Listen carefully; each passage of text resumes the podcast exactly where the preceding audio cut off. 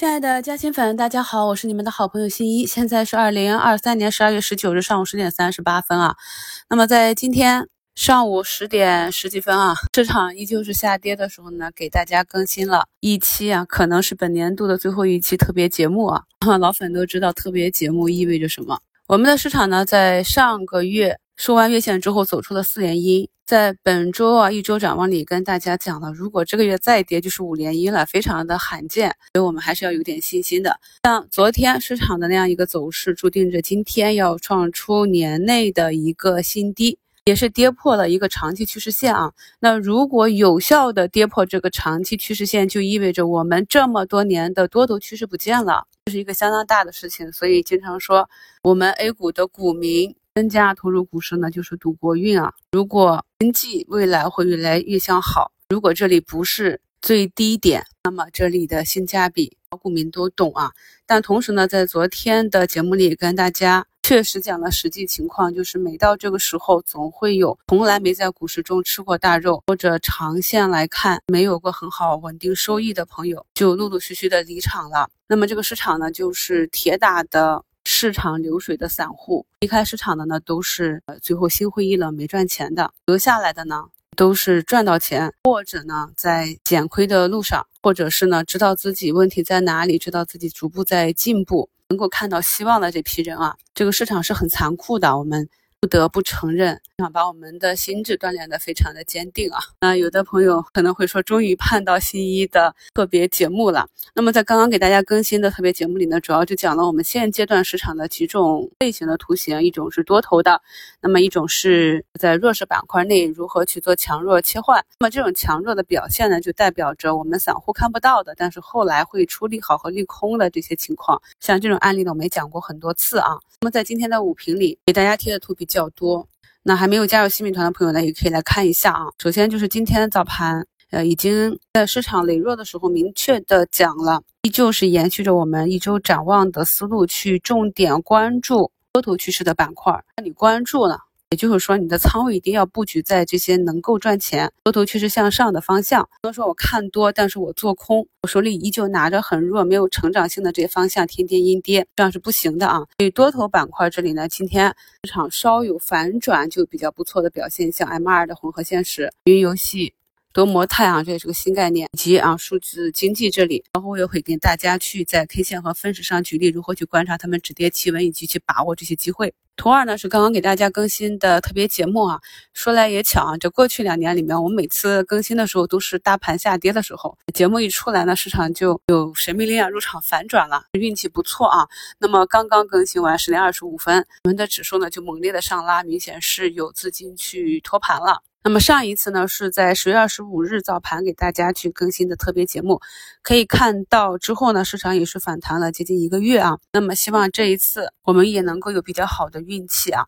那么变盘的要点呢，近期也跟大家讲过了，无论是个股还是大盘，共振的效果最好。那么在近期持续的地量地价之后，等待的就是微型反转或者放量的阳线，或者持续的小阳线去推进。这个呢，我们边走边看。图四呢，是我们一周展望重点去讲的。在这种逆势的行情中，如果你还想去参与，并且呢，短期想要获得比较好的收益，那么在择股上就一定要从当下最有可能走出行情的方向去着手啊，就是我们看好的数字这一块，包括华为的发散的这些方向。并且呢，是有可能有业绩预期的。那有些朋友是老韭菜啊，老股民，我一点就通。在评论区已经看到不少朋友去复盘，去看一下个股啊三季度的一个业绩情况了。那么通常三季度业绩没有什么好转的话，资金会首先啊认为要去排雷。那如果三季度业绩表现比较好的话，再去看一看有没有可能会比较大的订单增加的这样的情况啊，看一看图形是不是转好，就有可能有资金去埋伏四季度业绩。那么这样的好处就是，第一，我们跟多头的资金同行，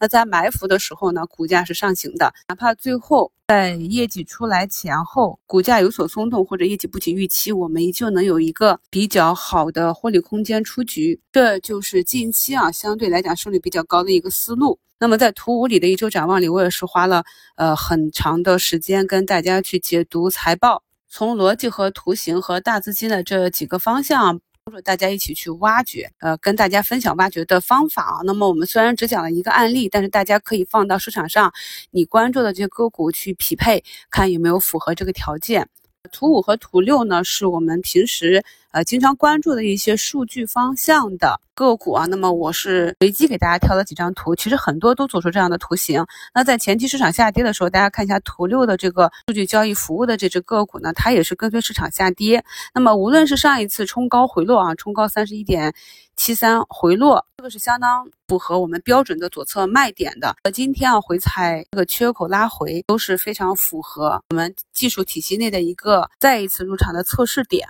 那么图七呢，是近期跟随市场下跌，是散户人数比较多的数据重组里的一只标的。那么今天是在盘中已经有了破位的迹象。那么这个就是要根据个人的仓位预期和持股成本。那你的预期是中期持股成本比较低又比较灵活的话，就可以根据我分时化的这种买卖点去做滚动的持股。如果技术不是很牢靠，不太会做差价，同时呢也没有很好的。成本优势的话呢，有耐心的等待市场和个股整体走出来，因为一波向上的行情，我们可以看到了，就十月底的那波反弹不是一两天的行情，所以呢，如果产生了这个拐点，如果你是一直在关注的话，是可以按照技术体系去做右侧上车的，这点大家不用着急啊。导致散户亏损的一个非常重要的因素呢，就是没有耐心。无论是上涨和下跌，买入和卖出都没有足够的耐心。上周五晚呢，给大家做了一期免费直播，那么这个直播回放呢，已经给大家置顶到本专辑中了啊。那么感兴趣的朋友可以多去听一下，然后针对啊，在整个股市投资中你欠缺哪些方向，就可以找一些这方向的资料来多学习，补充一下自己。目前呢，我们的指数啊是从十点二十五分就有明显的上拉，看一下这波力量呢是否能够持续到今天下午收盘。这个上涨的这些领涨板块呢，依旧是呃是数字为主啊，是科技。虽然说呢，今天旅游、餐饮、BC 电池啊、光伏这块呢，呃也是有部分个股反弹，但是其持续性呢，我们在过去也是见过的啊，这种。可以走持续行情的和弱势板块的反弹，这些技术节点也跟大家讲过很多次了。朋友们呢，就根据自己的预期去调整仓位即可啊。那昨天在呃节目中跟大家讲的，我去切换的这个疫苗，那明天可以看到疫苗里面智飞生物跌四个点，沃森跌一个点，万泰生物上涨四个点。那么这种弱势板块内的强弱切换，也再一次被市场去验证了，我们的方法是有效的。大家呢也可以把我在节目和课程中跟大家分享的我的方法放到你自己的呃观察和持仓中去验证一下啊。如果认为对你的操作有帮助有效的，可以借鉴吸收。如果有更好的方法呢，也欢迎在节目评论区跟我们的加新粉好朋友们一起交流分享。祝大家下午交易顺利，我们收评再聊。